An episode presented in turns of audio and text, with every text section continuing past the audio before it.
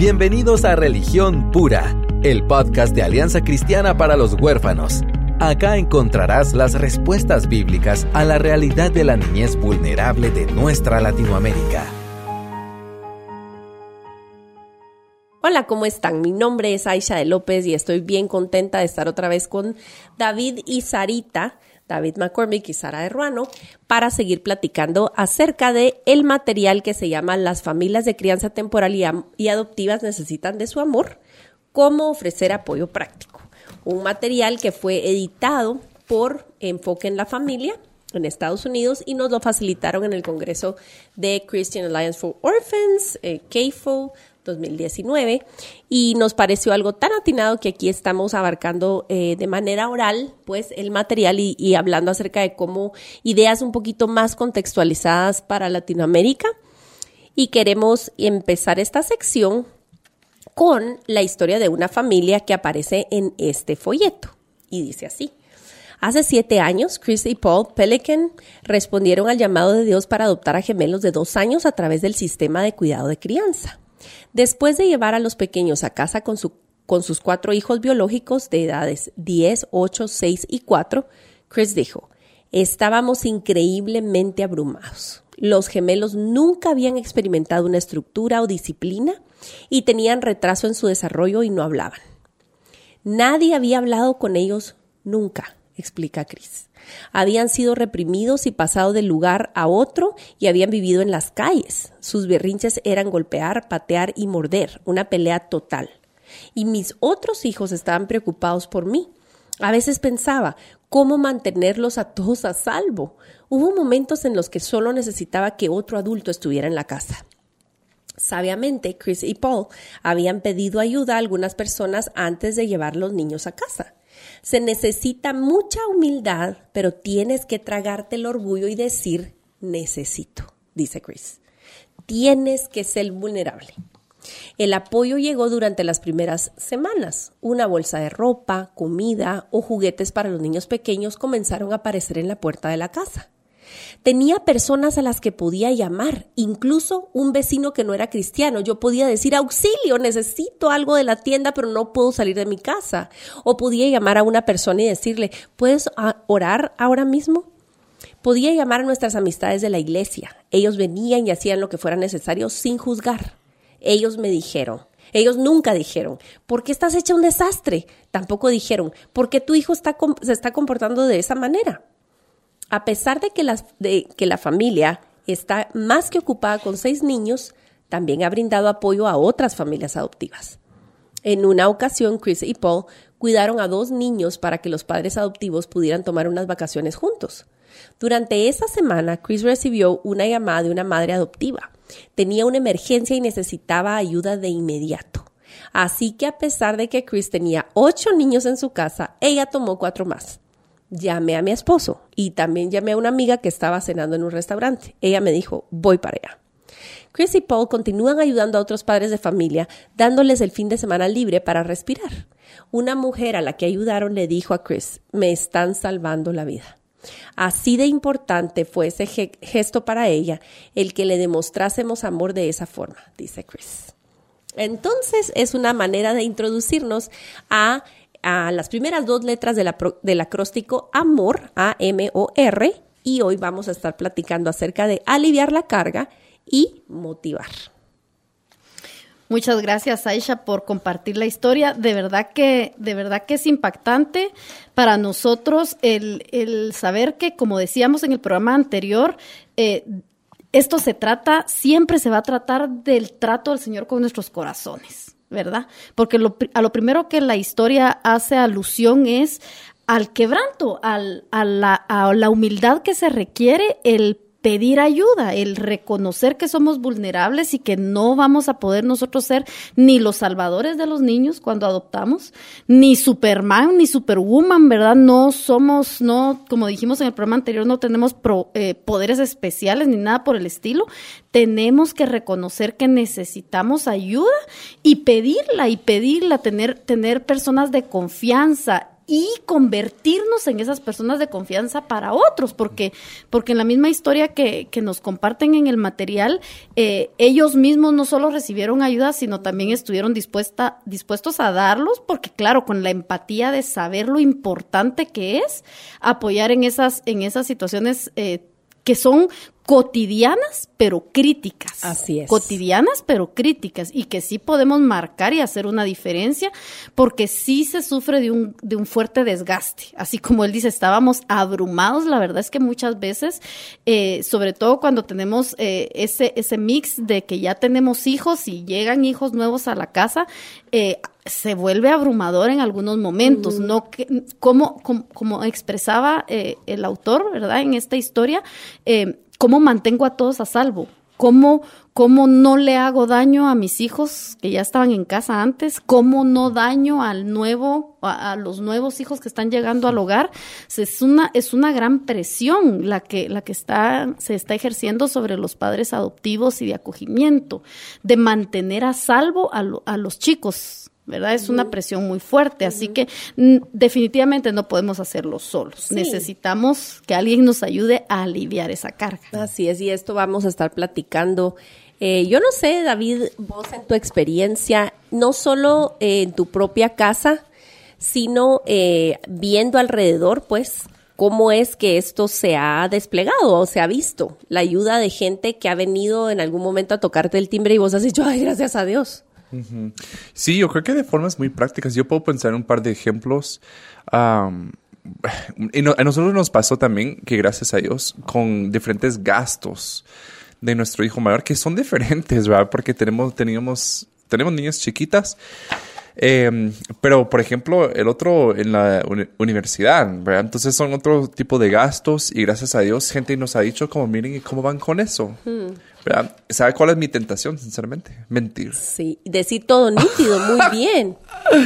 Decir, ah, no, sí, mira, el, eh, gracias a Dios todo bien. Es mentira.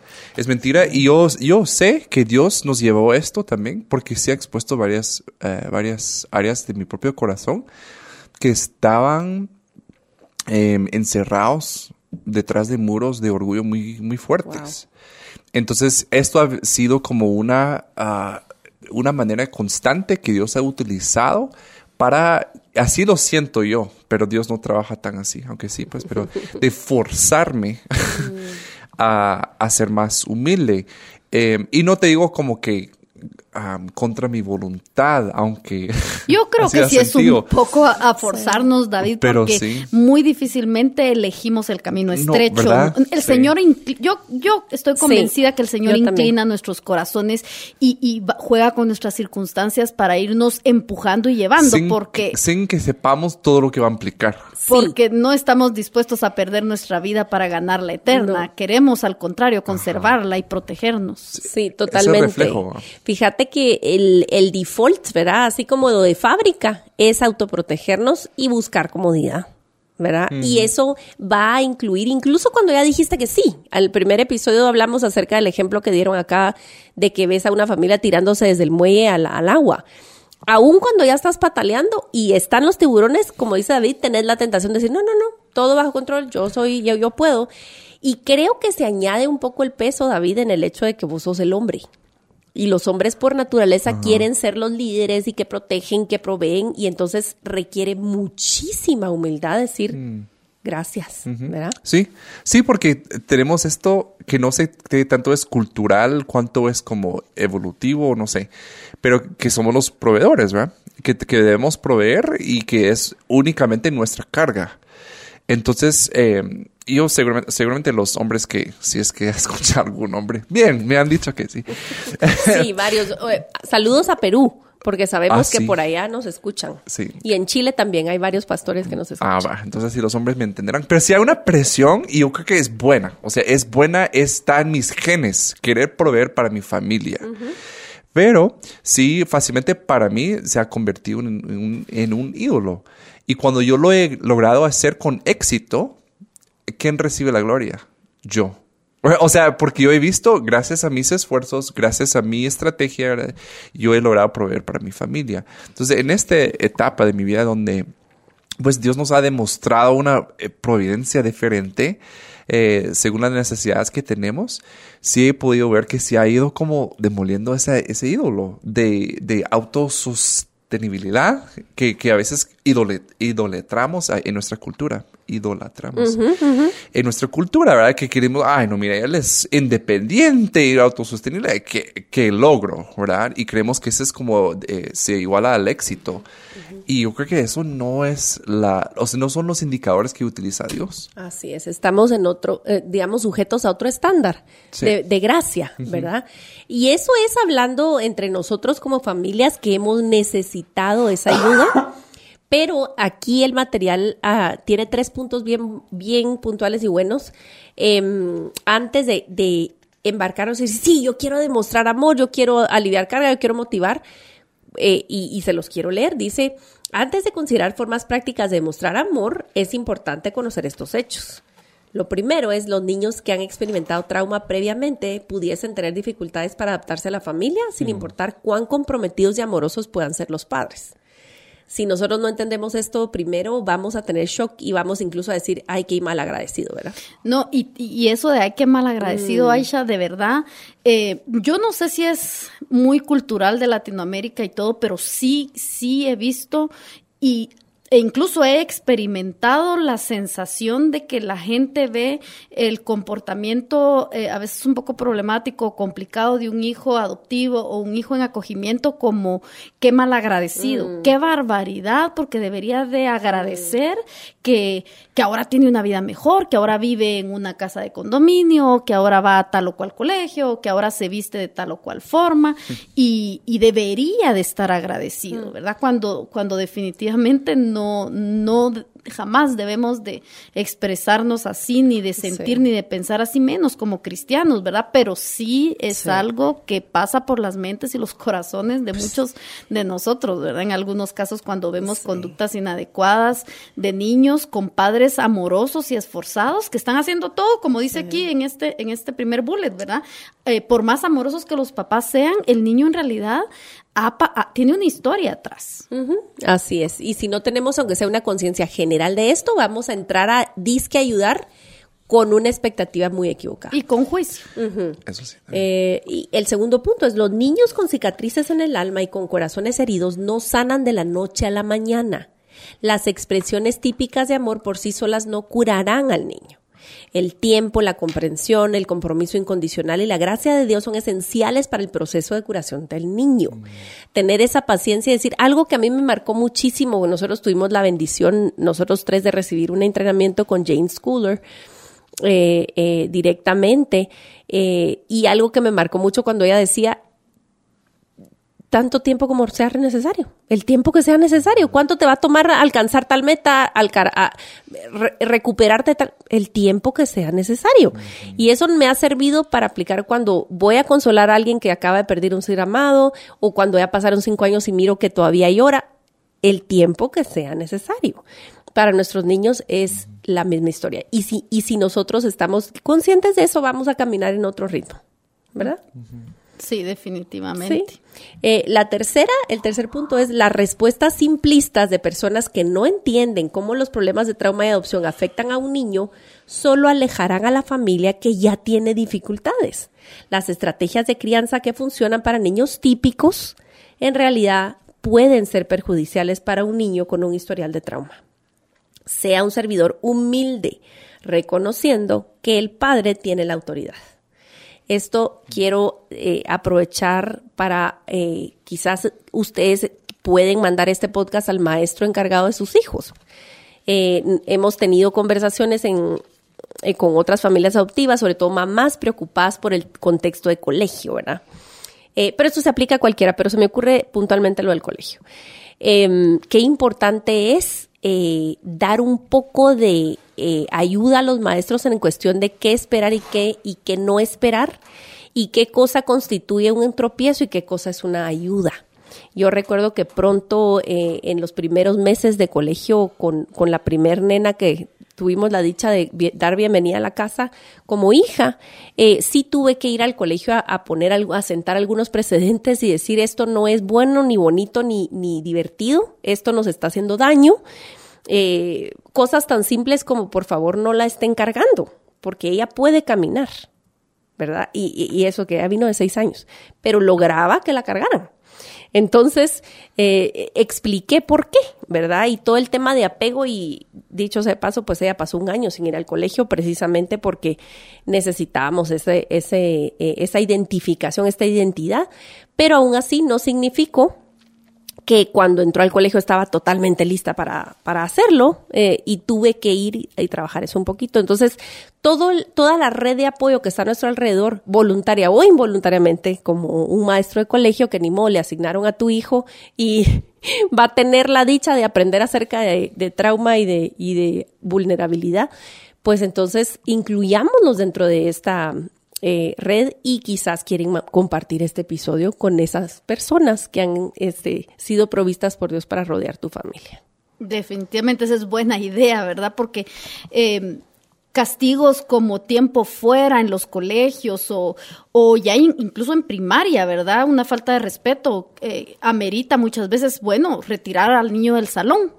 Pero cuando es un niño que, que es víctima de abandono, este mensaje solo refuerza y confirma en él la idea de no te quiero cerca de mí, si tu conducta no es la adecuada, te voy a sacar de mi vista, ¿verdad? Entonces eso, eso lo que crea es más frustración, más dolor en el corazón del niño y reafirma y confirma en su corazón, no soy deseado, no soy bienvenido, no soy amado.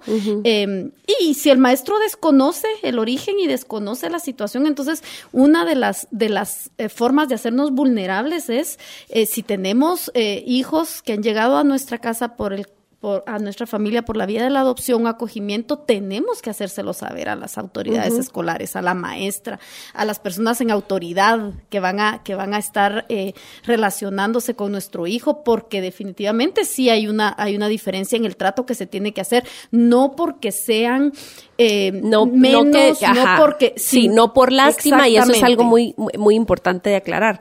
Es decir, yo siempre he preguntado, ¿usted haría eso por mis demás hijos?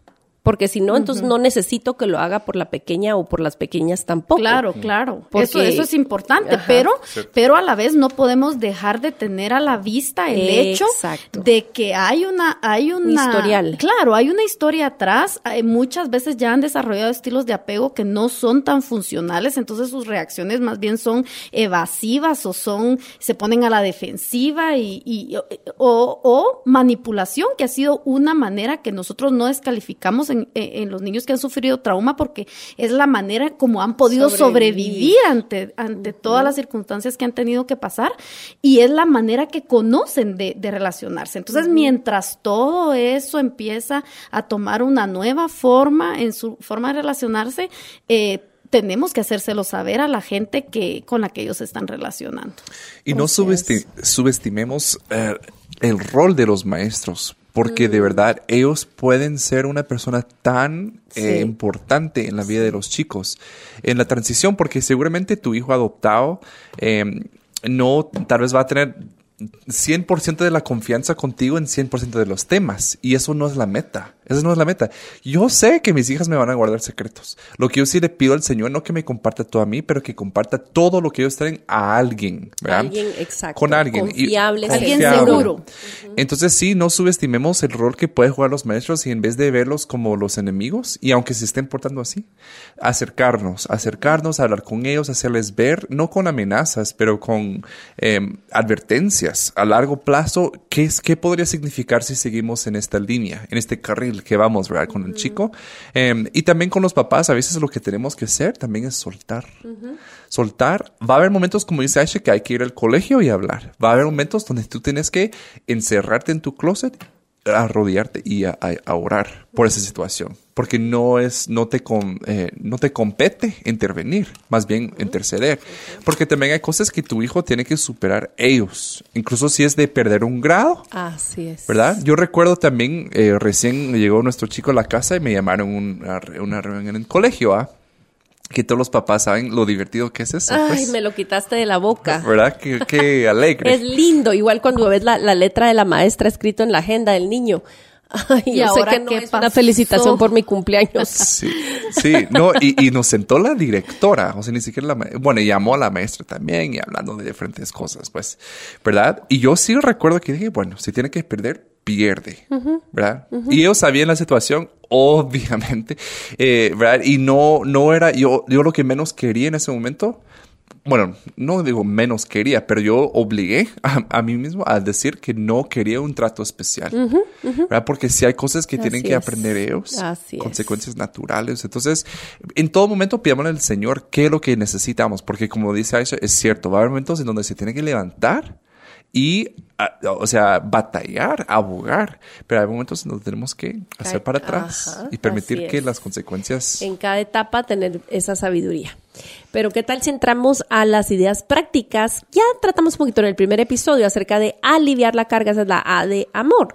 Y nos dan, de verdad no es demasiado difícil, solamente requiere atención a la familia que estamos intentando servir.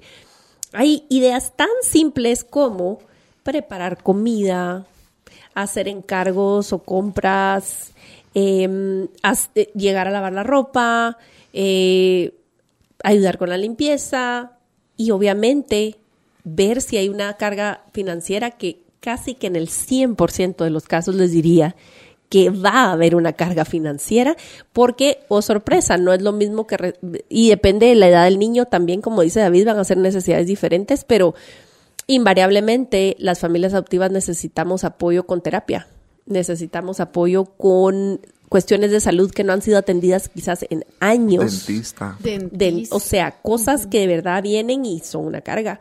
Eh, y si vamos a dar un regalo de bienvenida, ¿qué es lo que realmente necesita? Peluches.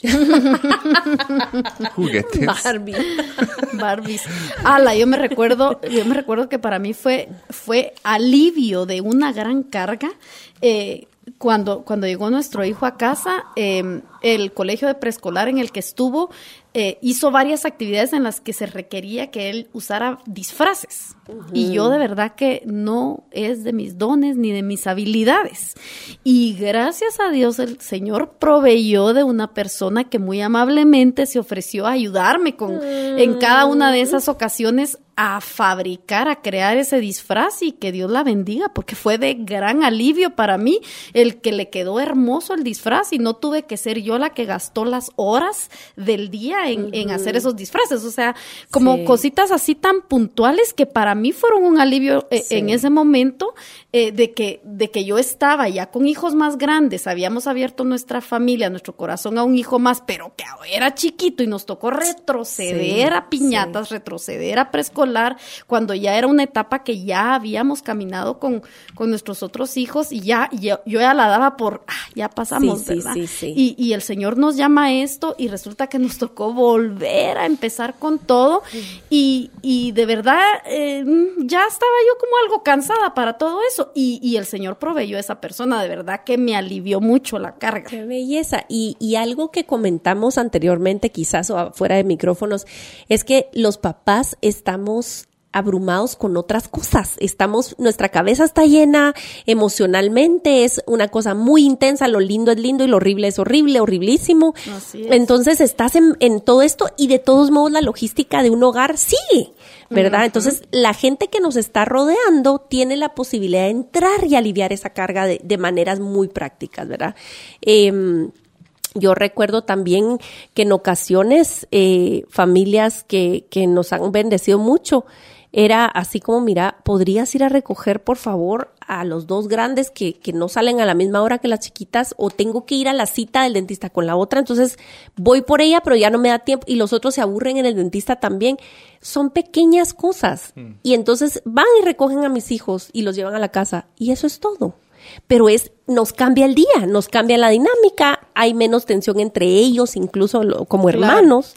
Entonces, em, es, es- son maneras prácticas. Eh, por ejemplo, algo, algo que les puedo dejar de idea eh, que nos menciona aquí en el folleto.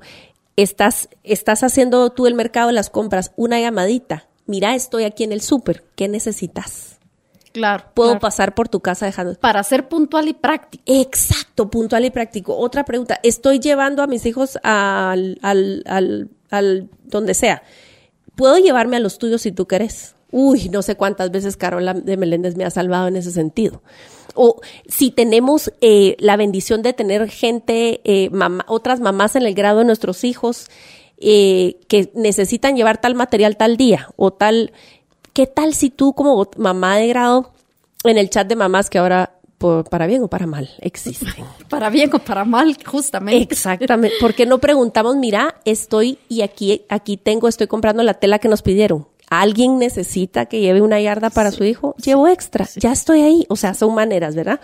Entonces, eh, incluso solamente, esto es solamente incluir a los hijos de esta familia en las actividades que tú de todos modos ya vas a hacer. Mira, para mí, eh, y lo he dicho cuando damos los entrenamientos de cuidadores competentes en trauma, cuando hablamos de nuestro círculo de apoyo, eh, dentro de mi misma familia, mi hija mayor, ¿verdad? Que, pues, ya es una adulta, em, ya es mamá también, ella es, la mamá de mi nieta. Em, ella ha sido una gran ayuda para nosotros con, con, nuestro hijo pequeño. Ella, ella está pendiente de, mamá, mira, yo lo llevo al cine porque sabe que necesitamos tiempo en casa con mi esposo o que yo estoy llena de libros que leer de la universidad o cosas que hacer y ella es la que siempre se ofrecía y de verdad aliviaba mucho eh, porque eran tres, cuatro horas que ella se lo llevaba y yo podía disponer de mi tiempo. Entonces pensemos en ese tipo de ayudas prácticas si somos amigos em, cercanos de una familia que está teniendo niños. Eh, tenemos un, un, grupo, como mencionaba Aisha aquí, de, de apoyo Corazones Fértiles. Eh, y vemos a varias familias que tienen ya no un niño en casa, tienen tres, cuatro, incluso, incluso familias que, que, que han acogido eh, a una niña ya, a una, a una señorita adolescente con bebé. Entonces, eh, imagínense, imagínense el apoyo que necesitan, ¿verdad? O sea, eh, o pasarles haciendo la compra, o llevarles un día a la cena, o establecer un día a la semana para decirle, mira, en qué horario podría llegar y ayudarte a, cuidar a tus hijos para que descanses un rato o para que puedas leer tu Biblia tranquila. O, mm. Y además contribuimos a fortalecer el área social de, de los niños eh, que están integrándose a la familia, que es una de las cosas eh, que más necesitan apoyo, un reto, porque generalmente la parte social, eh, como lo hemos hablado en diferentes programas, se, se desfigura un poco, por decirlo de esa manera, cuando están en, en, en protección por porque hay mucha gente nueva llegando a sus vidas, voluntarios, visitantes, supervisiones, autoridades, eh, gente de iglesias, es un desfile de gente, eh, entonces la parte social eh, no está como muy robusta y fortalecida en nuestros niños de orígenes difíciles. Entonces, el, el tener personas constantes constantes. esa es la clave. Hacer un compromiso con una familia, decirle, mira, eh, o vamos a llegar todos los viernes a tu casa a cenar, pero llevamos la cena.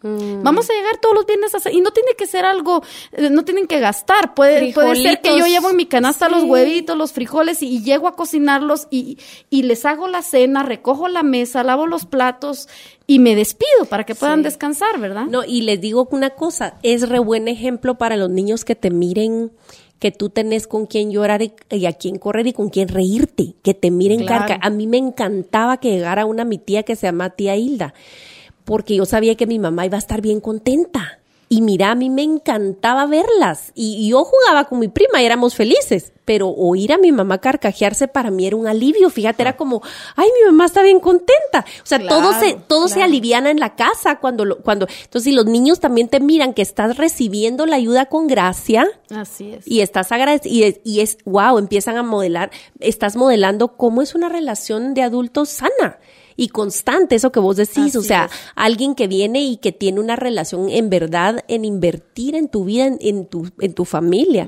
es algo muy poderoso y una lección de vida eh, en, en cómo Dios nos ama prácticamente. claro. Sí, y algo que quisiera resaltar, no dejar pasar esto, es que todo lo que estemos hablando, obviamente aquí en religión pura damos un enfoque especial en adopción, acogimiento temporal, Pero me doy cuenta cuando, eh, por ejemplo, en Santiago, cuando habla de la religión pura, Mm. menciona a las viudas. Eh, incluso en, en muchas partes, la mayoría de partes de Biblia, cuando, en la Biblia, cuando habla de los huérfanos, también habla de los extranjeros. Todas esas poblaciones marginales, marginalizadas. Todo lo que estamos hablando acá aplica para ellos. Y les quiero decir que no es como más romántico o más santo el, el trabajo con niños eh, vulnerables. No. O sea, Dios real, su corazón late por esas poblaciones vulnerables, de las cuales sí, obviamente los niños, por múltiples razones y factores. Pero tal vez estás pensando, no conozco ninguna familia adoptiva.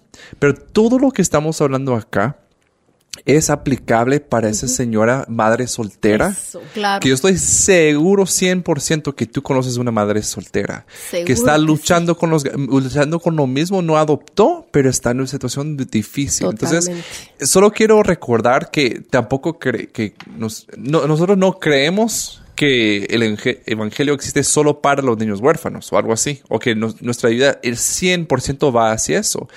Va hacia afuera va hacia la necesidad. Las personas necesitadas se sintieron como ese, o se sintieron atraídos a Jesús, ¿verdad? Entonces queremos, eh, solo quería reforzar eso, Claro, que obviamente aquí es nuestro enfoque, pero también les animo a buscar siempre poblaciones vulnerables. Ellos son las personas que se sintieron atraídos a Jesús y deben sentirse atraídos a nosotros. Y es, y es lo que Dios hace. Dios te pone en donde hay necesidad. O sea, no vas a tener que buscar demasiado lejos en tu cuadra. Seguro, seguro, Sí. seguro alguien te necesita. Porque ahorita estuve pensando, yo soy extranjero aquí en Guatemala. Y las veces, ahorita que hemos estado hablando de cosas prácticas, cuando las personas igual me han hecho cosas para mí, eh, una vez que me invitaron a cenar para el Día de Gracias de Canadá, que es en octubre, que nadie sabe ni de qué se trata, ni cuándo es, ni nada. Y cuando me invitaron a cenar para eso, yo sentí como, wow, fue una gran bendición.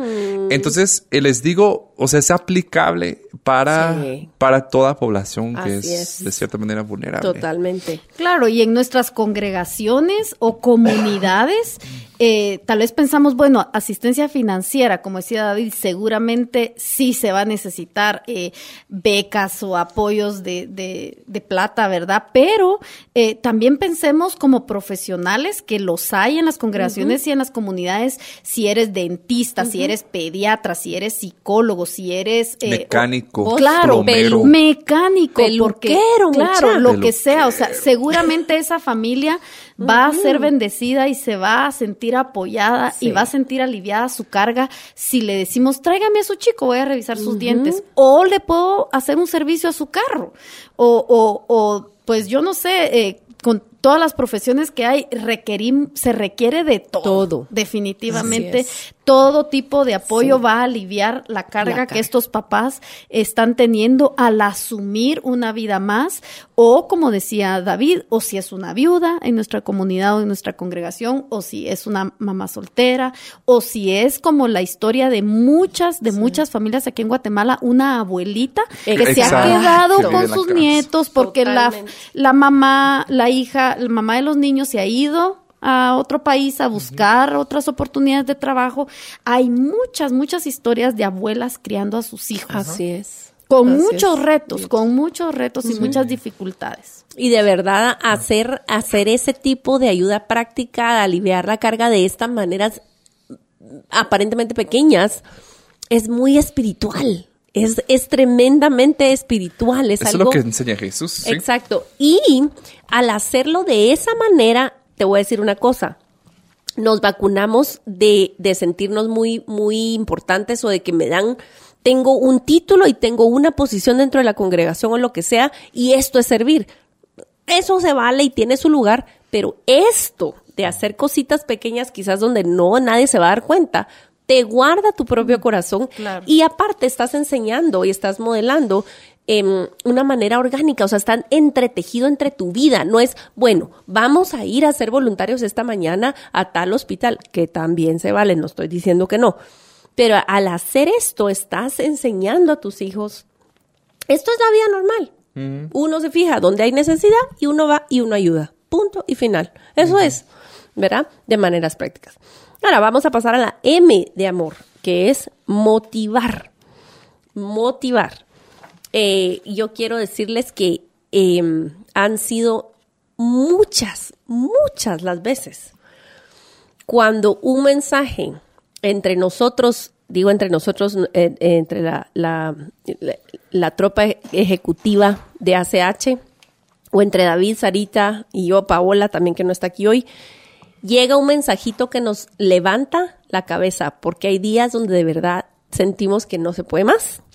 Y un mensaje, una palabra de, del Señor para uno de nosotros ha sido alentador y que nos ha impulsado al siguiente día. Sí, es cierto. Y no sé si, no fue tan alegre ese momento para mí, pero hace poco yo dije algo malo. O sea, yo dije algo abusivo a mi hijo. Eh, fue fuera de lugar, fue sarcástico, que daña más quizá, o sea, fue malo. Entonces lo puse en el chat. Mucha, acabo de decir esto. Y eso lo hacemos regularmente, Sí, debo decir. Porque sí, lo puse así como. Y ahí estando en el mismo lugar, usted acabo de decir esta, esta cosa. Entonces Aisha de una vez puso, anda a pedirle perdón ahorita. Y yo casi pongo una mala palabra en el chat. Porque de verdad Un, un GIF. estaba así como, ¿qué te crees? O sea, no, Oh, no. te estoy comunicando que estoy furioso, enojado. Estoy pero a ventilar. Y después yo luego misma lo pensé, dije, pobre David se quería ventilar y yo lo No, nomás fue pero como ¿sabes qué? mi- Lo hice, va. Y, Sí. y yo, porque así como David, dame una razón por qué no. Yo como, por dentro va. Eh, eh, entonces lo hice, me levanté y yo, gracias a Dios que ella fue franca y sincera conmigo. Entonces también la motivación no son como que Palmadas nada el más día del Señor. Conlleva exhortación. Sí, exacto. Pero no es como Sí. un mensaje con conejitos y rosas y que son, para mí no son lindos pues, pero para algunas personas les gusta. La tía Jovita. la tía Jovita. para otra generación le es genial. No, pero no solo es un versículo, pa- aunque eso también yo lo he Sí, sí, hecho. sí, sí. Yo he sentido como, no, este versículo. Pero también puede ser un eh, motivar, eso me motivó a hacer bien, ¿verdad? Yo creo que parte de motivar y animar a las familias implica que como amigos cercanos que somos de estas familias que hemos identificado, que, que necesitan nuestro apoyo, necesitan nuestro acompañamiento, el recordarles las cosas Eso. buenas que el Señor ha Sí, hecho, También. de dónde el Señor nos ha sacado, de cómo Sí. nos ha sostenido, cómo nos ha traído avances. hasta aquí. Porque Eso. cuando estamos desanimados, que todos en algún momento estamos desanimados, estamos arrepentidos, estamos así como, ¿cómo hicimos esto? ¿Por qué me metí a todo esto? Nos cae tan bien recordar todo el camino por el que el Señor ya nos ha llevado, porque de verdad se nos olvida a ustedes. Entonces, eh, parte de motivar es, como decía David, claro, versículos, palabra, enfocarnos en la palabra que es poderosa y que es la que nos convence, ¿verdad? Y nos, y nos, y nos convence de pecado y nos lleva eh, definitivamente, pero no olvidando nunca las bondades que el Señor ya ha tenido con nosotros, porque eso eh, hace más fuerte nuestra Sí. fe, nos recuerda que el Señor no nos ha dejado solos, que nos ha llevado por este caminar, ¿verdad? Es cierto. De verdad, fíjate que eh, es un ejercicio que ves en la palabra de Dios a cada rato. De hecho, las epístolas eh, se tratan de Pablo diciendo, recuerden, recuerden, recordatorios, recuerden, sí. recuerden. Del evangelio que ya aceptaron. O sea, no era Claro. para desconocidos, Claro. ¿verdad? Vos era gente que ya había atesorado el evangelio en su, en su vida, había aceptado al Señor. Y Pablo está constantemente como buen papá espiritual, recordando, recordando. Y lo mismo es las fiestas. Sarita, yo sé que eso a vos te apasiona, el tema de las fiestas de Israel. Pero. ¿por qué? ¿Por qué, Sarita? Sí, ¿Por qué ahí sí que- instituían las fiestas, los altares? ¿Por qué Sí. era? Y, y parte de lo que el Señor les decía cuando ya entraron a la tierra prometida era para que cuando sus hijos Así les es. pregunten, ustedes les digan. Todo el camino por el cual los he llevado y les cuenten que sus zapatos no Se eh, no se gastaron. que sus Sí. ropas no envejecieron, que yo les di a comer mana del cielo, o sea, no olvidemos las bondades del Señor y cuando veamos que hay familias pasando por crisis, situaciones difíciles, recordémosles las bondades del Señor, animémosles recordándoles todo, todo eh, las bondades que el Señor ha tenido con ellos, ¿Y ¿verdad? por qué lo iniciaste? Claro, La y que son vasos sí. de honra del, en las manos del Señor, porque, porque hablamos de veras de, de, de que es el Señor el que está tomando estas, estas vidas, pero Él no lleva a nuestros hijos al colegio todos los días. Somos nosotros, el Señor lo hace a través de nosotros. Eh, el Señor no va y se presenta con la maestra y la directora a recibir los regaños y a recibir es que mire qué hacemos ahora con su hijo. Somos nosotros los que estamos poniendo la cara, pero porque el Señor en su misericordia nos ha elegido como vasos de barro para hacer esto, pero. Sí, sí, y de, pero mira, definitivamente el, el motivar me recuerda la escena, ya hicimos un programa acerca de familia al instante, que David y yo hicimos un, un comentario ahí de la película que se las recomendamos realmente porque tiene una dosis de realidad muy buena. Pero mi escena favorita es cuando la pareja, y aquí viene un spoiler, están casi arrepintiéndose de haber recibido a estos tres güiros niños eh, en su casa. Y entonces eh, él dice, ¡Ah! Ya sé, vamos a recordar por qué empezamos. Voy a ir a buscar a la pareja que nos motivó en la charla informativa. Ah, cierto. Entonces van y le tocan el timbre a esta pareja y así como, va, pues motívennos. ¿Dónde está su campeona, su, su hija modelo, la, la niña virtuosa que nos habló y nos inspiró? Y es así como, está en la clínica de rehabilitación. Y ellos, ah, ¿qué? No puede ser, pero esto se pone peor, ¿qué onda? y, y, entonces la esposa del señor, si se acuerdan, le, le cachetea a la, a la mamá y le dice, ya, cálmate. Tú te metiste por esto, porque tu hija te necesita. No es que no te dejen de necesitar y, en fin, la ubica. Entonces, eh, parte de motivar es esto, esta combinación de recordar y de que a veces también nos reenfoquen, aunque sea que parezca rudo, en el chat y vas y pedís perdón lo que sea. Una exhortación no deseada. Sí, exacto. Pero eso es el amor de verdad. O sea. Y, gracias a Dios no me dejaste en mi pecado. De verdad, yo después le doy gracias a Dios que no me dijiste, ay, vos. Una palmadita en la espalda. Una lata, razón de Porque sabes qué, tal vez mi carne hubiera estado como, ajá, así es, ¿verdad? Pero lo que no era correcto. Exacto, Y sí necesitamos gente que nos ponga la mirada en lo eterno, ustedes. Yo venía pensando en la mañana, dándole gracias al Señor por mis mejores amigos y, estoy tan agradecida porque este tengo tengo muchos muchos buenos amigos y están aquí sentados dos de mis mejores amigos. Y no lo digo porque vivamos pespuntados o porque les cuente todos los detalles de mi vida todo el tiempo, pero porque los considero de mis mejores amigos? Porque me enfocan en lo eterno y me mm. regresan a la verdad. Y a veces Sarita con un silencio ya me enseñó. a veces David con, con, ¿verdad? Con una respuestita o ya me enseñó. Entonces, digo, eh, cuando nosotros necesitamos motivación, no es una palmada en la espalda para autocomiseración o para autojustificar nuestro pecado, sino impulsarnos a regresar al Señor y decir, bueno, pues sí es cierto, ¿por qué empecé esto? Porque tiene valor eterno, porque mi hijo tiene un alma eterna que vale la pena, que vale la sangre de Cristo, y mi esperanza no está en las circunstancias o en que él va a ganar un premio Nobel, sino en que Dios me mandó y aquí estoy haciendo su voluntad y ya. Así es, Exacto, sí. Bueno, en resumen, sí, estos dos puntos. Primero es aliviar la carga. Em, acerquémonos, acerquémonos, seamos prácticos, no, no hagamos preguntas abiertas, hagamos preguntas bien específicas. Mira, compré em, una libra de arroz de más, que la, querés, o sea, así bien específico, em, porque la verdad, si solo preguntamos, alguien me hizo el comentario ayer, mira, si necesitas algo, eh, me avisas. Pero de verdad yo sí me puse a pensar, ¿qué podría yo pedirle? O sea, no tengo la menor idea de... Y yo tal vez como quisiera hacer bien en su promesa, pero ni, no sé. En cambio, si alguien te hace una pregunta específica, estás más como dispuesto a, a. Entonces, sí, seamos específicos. Miren, voy a ordenar pizza para mi familia, te ordeno una también. ¿verdad? Algo así, específico. te la congelo y luego te veo y ahí está. Sí, bueno, pero ahora también con, puedes llamar. Eh, y enviarla. Enviarla.